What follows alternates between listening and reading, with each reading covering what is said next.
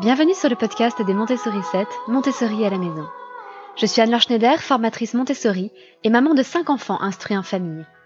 Ma mission, c'est d'aider les parents, les assistantes maternelles, bref, tous ceux que dans notre communauté nous appelons des souricettes, à mettre en pratique la philosophie Montessori chez eux, avec leurs enfants ou les enfants qu'ils gardent. Dans ce podcast, nous parlerons donc de pédagogie Montessori, mais aussi de discipline positive, d'instruction en famille, ce que l'on appelle aussi l'école à la maison, de co-schooling et de bien d'autres choses encore. Les vacances approchent et certains d'entre vous s'apprêtent peut-être à partir. Mais comment occuper les enfants pendant les trajets Que ce soit en voiture, en train, en bateau, en avion? C'est vrai que chez nous, nous avons la chance d'avoir des enfants qui aiment lire et qui ne sont généralement pas malades en voiture, à quelques exceptions près. Hein. Mais pour les plus jeunes, cette solution ne s'applique pas. Par ailleurs, j'ai jamais été très très fan des écrans et je trouve que plus on peut les éviter, mieux c'est, même si évidemment, une fois de temps en temps, ça ne fait pas de mal. Mais aujourd'hui, je vais donc partager avec vous 12 idées testées et éprouvées par mes propres enfants pour occuper les bébés, les enfants ou les plus grands en voiture et sans recourir aux fameux DVD. Alors, ces 12 idées, vous allez les retrouver en détail sur l'article qui est associé à ce podcast. Et puis, euh, vous aurez quelques idées euh, complémentaires qui se trouvent sur le Terrier des Montessori 7, notre bibliothèque de ressources gratuites.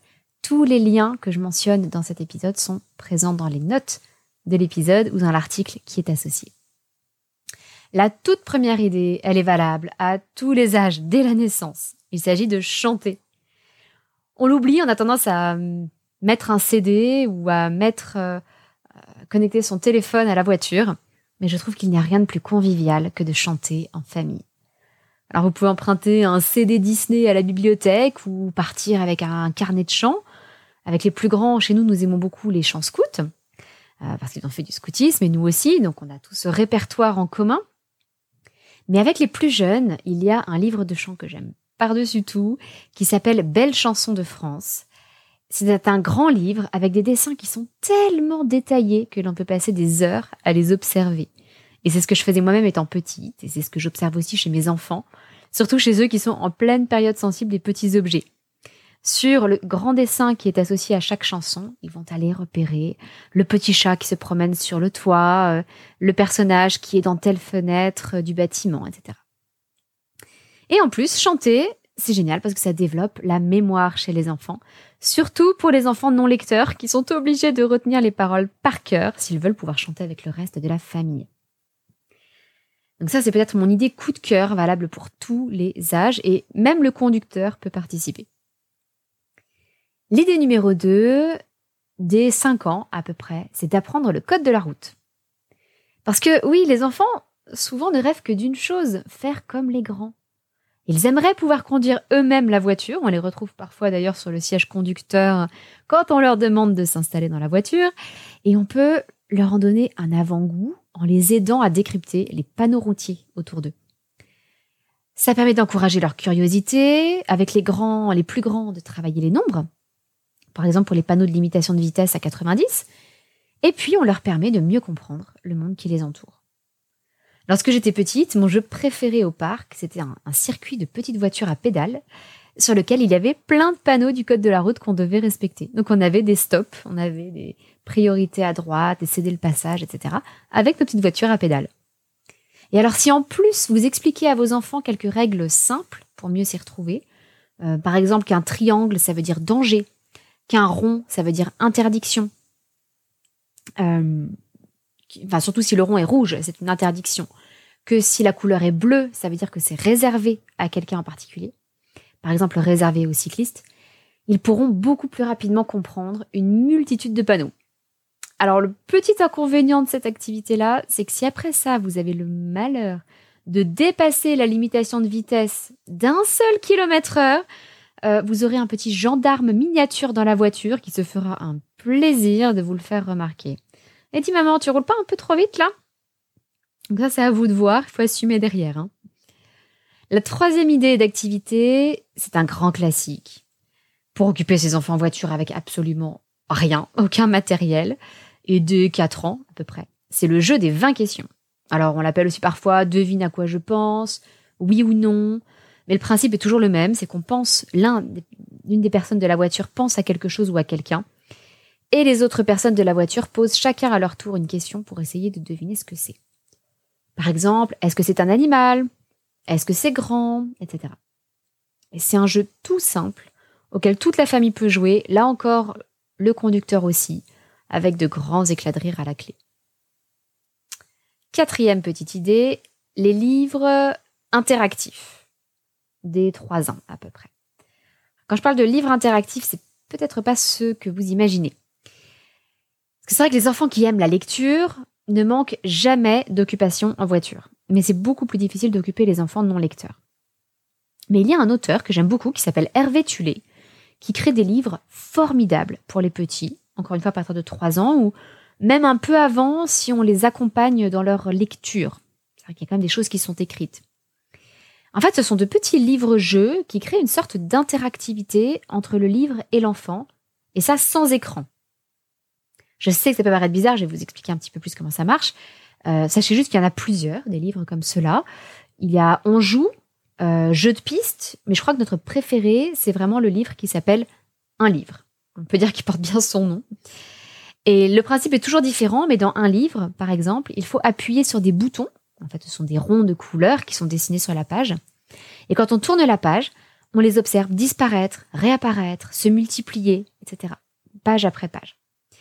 À un moment, on secoue le livre pour mélanger tous les ronds. On applique des petites séquences où euh, on, tape sur différents ronds les uns à la suite des autres, et puis à la fin on recommence tout mais à l'envers. Alors, pour être honnête, les non-lecteurs vont avoir besoin qu'on parcourt le livre deux ou trois fois avec eux avant, par exemple pendant l'histoire du soir. Mais ensuite, ils, connaissent vraiment la succession des gestes par cœur. Et encore une fois, c'est testé et éprouvé, ça peut les occuper pendant des heures. La cinquième activité que je vous propose aujourd'hui, c'est de choisir une activité Montessori. Vous pouvez prendre un petit sac avec des activités Montessori, même en voiture, ou alors au moins des activités qui sont très largement inspirées de la pédagogie Montessori. Vous mettez ça dans une petite pochette, un petit sac, et le tour est joué. Et justement, j'ai réuni pour vous, tout spécialement, cinq idées d'activités Montessori euh, portatives, de poche, avec toutes les explications pour les fabriquer. En général, c'est très simple. Et l'ensemble de ces activités, ce petit livret avec cinq activités Montessori de voyage pour occuper vos enfants, c'est disponible sur le Terrier des Montessori 7, qui est notre communauté gratuite, notre bibliothèque de ressources gratuites. Donc si vous êtes déjà inscrite, vous n'avez qu'à vous connecter pour récupérer ce livret. Et sinon, vous pouvez vous y inscrire totalement gratuitement et accéder au passage à une tonne de ressources gratuites sur la pédagogie Montessori, la parentalité ou des idées d'activités à proposer à vos enfants. Alors si vous avez déjà essayé les activités Montessori, que vous cherchez des choses en plus, la sixième activité que je vous propose, c'est de servir de copilote. Alors ça, c'est plutôt pour les plus grands, je dirais des 6 ans. Mais vous pouvez initier vos enfants à la cartographie en leur mettant entre les mains une véritable carte routière. Alors je sais, hein, à l'ère du GPS, l'idée d'utiliser une carte routière, c'est un peu révolutionnaire, mais c'est en fait une excellente occupation pour les enfants, parce qu'ils apprennent à suivre un itinéraire, à reconnaître sur quelle route on se trouve, avec les numéros de route, avec les panneaux euh, indicateurs, dans quelle direction on va. Ah, le soleil il est derrière nous, or on est le soir, donc on roule vers l'est, etc. En plus, ça les aide à se repérer dans l'espace et puis à mieux comprendre l'organisation, la structure du pays ou de la région qu'ils parcourent avec vous. D'ailleurs, vous pouvez en profiter pour quitter un petit peu l'autoroute, prendre les petites routes et puis leur montrer des éléments caractéristiques de la région que vous traversez. Par exemple, l'architecture des maisons, entre euh, les ardoises bretonnes d'un côté et les chalets savoyards de l'autre. Vous avez les noms de villes et de villages, par exemple, en Normandie, tous les noms qui finissent par ville, Deauville, Trouville, etc. Vous avez les paysages qui sont très différents, avec des champs en open field, des grands champs très étendus, ou en bocage, séparés par des haies un peu partout et des ruisseaux. Vous avez les différentes cultures agricoles qui donnent toutes leurs couleurs au paysage, avec le jaune du colza, le bleu du lin ou le mauve de la lavande. Vous avez euh, les pays qui sont des pays d'élevage, ou pas, vous avez les différents types de clochers quand vous traversez les villages. Bref, c'est passionnant. Et d'ailleurs, vous avez certaines de ces activités euh, et un petit paquet d'autres euh, que nous avons réunis dans un livret d'activités euh, de voyage pour lecteurs et non lecteurs. Donc il y a deux livrets différents, mais qui est cette fois-ci réservé aux membres de notre accompagnement des Montessori 7. Chaque mois, nous abordons un thème différent et ce mois-ci, c'était les voyages. Donc comment occuper ses enfants en voyage? Avec des activités culturelles, intelligentes, euh, qui euh, utilisent des compétences en français, en maths, euh, en géographie, en zoologie, etc. Et aussi donc un livret pour les non-lecteurs, ce qui est toujours plus difficile à trouver. La septième activité que je vous propose, c'est de jouer au petit bac dès l'âge de 6 ans. Alors, on y a tous joué plus jeune. Quelqu'un choisit une lettre et il faut trouver des mots qui commencent par cette lettre dans différentes catégories. Vous pouvez avoir comme catégorie euh, animal, pays, objet, prénom, fruits ou légumes, sport. À vous de voir pour ne pas avoir des catégories trop compliquées si vous avez des enfants plus jeunes. Et avec des enfants qui commencent tout juste à rentrer dans la lecture et qui ne maîtrisent pas encore l'orthographe, euh, on n'est pas là pour faire des dictées dans la voiture. Je vous invite à choisir plutôt un son qu'une lettre. Par exemple, dans la catégorie animal, pour le son que, euh, vous pourrez aussi bien proposer coq que koala, mais pas cheval, qui commence bien par un C, mais pas par le son que. Ça, c'est une petite adaptation du petit bac euh, quand les enfants ne maîtrisent pas l'orthographe. La huitième idée que je vous propose, ce sont les histoires audio. Parce que oui, les enfants non lecteurs ont eux aussi droit à des histoires. Et si vous en avez assez de raconter sans cesse les mêmes histoires, euh, peut-être que vous avez vous aussi envie de vous plonger dans votre roman préféré, euh, si vous êtes à la place passager, hein, parce que si, si vous conduisez, il vaut mieux pas. Il y a malgré tout des solutions. Vous pouvez par exemple emprunter un CD d'histoire à la bibliothèque. Alors oui, j'en ai déjà parlé pour les CD de chansons. Vous l'aurez compris, je suis fan des bibliothèques. Ce sont des mines de ressources pour presque rien, souvent même c'est gratuit, et qui permettent de satisfaire les envies un peu changeantes des enfants sans racheter sans cesse de nouvelles choses. Mais il existe aussi des podcasts très intéressants. Il y avait par exemple Odyssée sur France Inter, qui fera découvrir à vos enfants la vie de grands personnages ou de grands événements historiques à partir de 7 ans. Et pour les plus petits, nous nous aimons beaucoup le Luni, qui se présente comme une fabrique à histoire. Le principe, il est très simple, c'est que vous avez un gros bouton qui tourne, et avec ce, seul gros bouton et un petit bouton sur le côté, votre enfant choisit le héros de son histoire, le lieu où elle va se dérouler, qui il va rencontrer et un objet. En général, c'est ce mécanisme-là, mais il y a d'autres variantes. Et à partir de ces critères, le Luni va lui raconter une histoire. Alors évidemment, en fait, il y a un répertoire d'histoires qui correspond qui correspondent à chacune de ces catégories. Donc l'histoire sera toujours la même si vous prenez la même série de critères, et l'enfant ne fait que suivre un, arbre de décision qui l'amène à la bonne histoire. Mais, pour l'enfant, euh, ça donne quand même le sentiment d'être acteur, d'avoir un grand pouvoir de décision dans le choix de l'histoire. Et puis le gros avantage, c'est que le Luni, lui, il n'en a jamais assez de répéter 100 fois la même histoire. Parce que oui, euh, je préfère vous prévenir, j'ai observé deux types de fonctionnement avec le Luni. Ou bien les enfants écoutent toutes les histoires différentes en changeant à chaque fois de critères pour tout explorer. Ou alors ils réécoutent sans arrêt la même histoire jusqu'à la connaître par cœur. Et malheureusement, vous aussi. Du coup, si vous en avez un petit peu marre d'entendre les mêmes choses, la neuvième activité que je vais vous proposer devrait vous plaire. C'est un grand classique Montessori pour occuper ses enfants en voiture. Si vous sentez un peu l'excitation qui monte et que vous ne savez plus comment maintenir la paix. Il s'agit d'un petit exercice de recentrage, façon Montessori, qu'on appelle la leçon du silence. On demande à chacun de fermer les yeux, alors pas le conducteur, hein, évidemment, de faire le silence et d'écouter les bruits autour de soi. Et chacun peut dire ce qu'il entend. On essaie par exemple d'entendre le son de sa propre respiration, on peut aussi proposer, un petit peu comme en sophrologie ou en yoga, de détendre ses muscles les uns après les autres, en faisant un petit scan corporel de la tête aux pieds.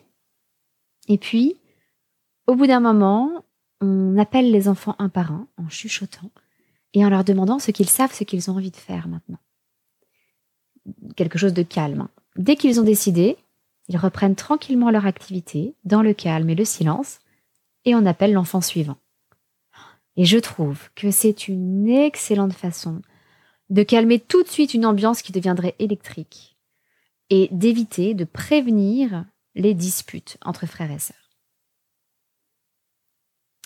L'idée 10, au contraire, elle va susciter un peu plus la coopération ou, ou au contraire euh, une gentille émulation entre les enfants. C'est un jeu aussi auquel nous avons tous joué déjà enfants. Il s'agit de trouver une voiture. Euh, on peut le faire dès l'âge de 3 ans, on peut adapter le niveau de difficulté à l'âge des enfants. Par exemple, les plus jeunes vont chercher une voiture rouge ou bleue, alors que les plus grands vont chercher une voiture qui a un nombre spécifique sur sa plaque d'immatriculation. Par exemple, je cherche une voiture qui vient du 70. Et on peut en profiter au passage pour apprendre les départements. 70, c'est la Haute-Saône. Et ceux qui sont encore plus grands, ils pourront essayer de trouver une voiture d'une marque donnée. Je cherche euh, un grand scénic Renault.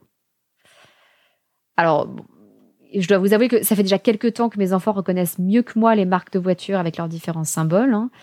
Euh, mon frère, qui a toujours été fan de voitures, désespéré quand j'étais petite de m'apprendre les, symboles des marques de voitures, mais mes enfants ont, réussi mieux que moi. Un peu dans le même esprit, mais il faut avoir un petit peu anticipé, la onzième activité que je vous propose, c'est de prévoir une petite feuille de chasse au trésor. Alors vous pouvez, euh, même très rapidement avant de partir, hein, sur une petite feuille volante, noter une liste de choses à observer sur le trajet. Vous pouvez le faire à l'écrit pour les plus grands, et puis avec des petits dessins pour les plus jeunes. Ça aussi, c'est le genre d'activité euh, que, que vous retrouvez dans les livrets que nous avons préparés pour l'accompagnement des Montessori 7. Alors, quelques idées en vrac de choses qu'on peut trouver facilement le long de la route.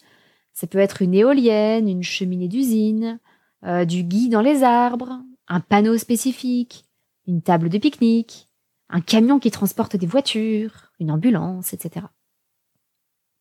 Et puis, la dernière idée, ce sont des jeux de société en solo.